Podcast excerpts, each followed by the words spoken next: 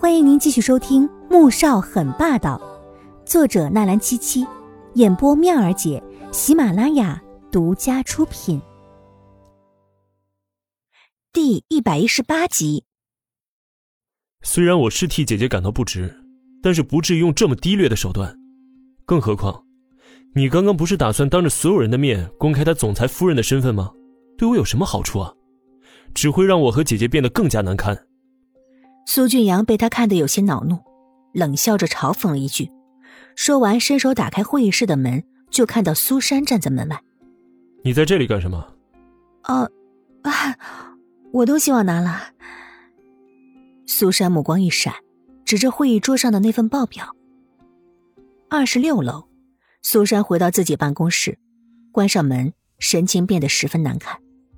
他想过，季如锦也许是总裁的情人。所以才会惹得未来小舅子苏俊阳如此厌恶敌视，却没料到，她竟然会是总裁夫人。这个女人到底是从哪儿冒出来的？她在慕氏工作了三年，没能接近他一步，不想竟然被人无声无息的捷足先登了呀！季如锦只要想到穆萧寒那双泛着寒意的眼睛，心里就阵阵的发堵。他知道穆萧寒。并不介意公开两人结婚的事实，但他介意啊。说他懦弱或者是逃避都可以，因为他始终觉得自己并不是穆萧寒真正的妻子。与其现在公开，以后却要狼狈的离开，还不如一开始就不让别人知道这段关系。他在心里安慰自己一番，觉得踏实了许多，又开始埋头继续工作。苏俊阳回到建筑部时。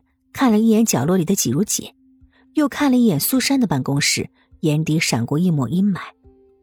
他讨厌季如锦是一回事儿，但更无法容忍自己的手下在自己眼皮子底下玩一些低劣的手段。苏珊，这是最后一次，否则别怪我不顾情面，懂吗？他走进了苏珊办公室，将门关上，目光冰冷，充满警告。苏珊脸色一僵。啊，苏总，您这话什么意思啊？我怎么听不懂啊？你可以装，但如果再有下次，从墓室离开的一定是你，明白吗？就因为季如姐是总裁夫人，哼，你这未来的总裁小舅子也害怕了。今天这事儿，就算是我耍了个小心思吧。可他若照我的话做。根本不会中圈套，你把所有的错都推到我的头上，不就是因为总裁把这件事情都怪到你头上了吗？哼，苏总，你这样可是有失公平。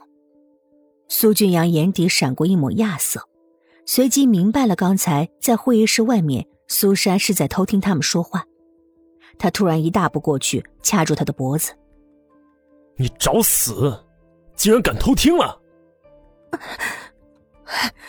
我不过是恰巧听到罢了，怎么？你这是被我揭穿而感到恼羞成怒了吗？哼，苏总，我可是在帮你啊！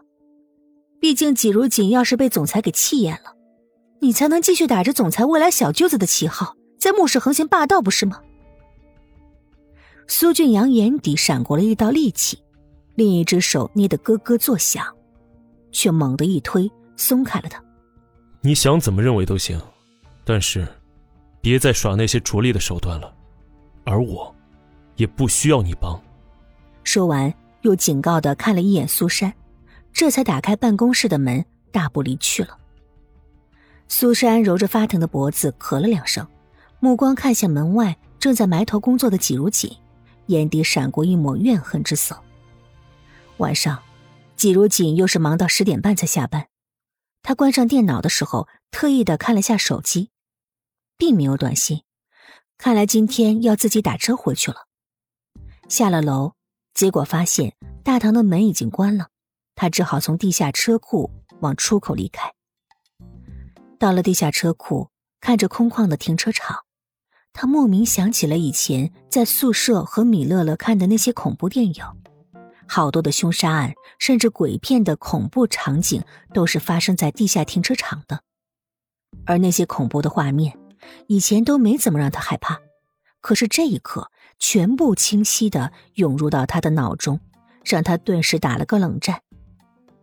他不管多做停留，加快步伐往前走去，可是走了好久才发现，自己竟然迷路了，只能停在原地，急得团团转。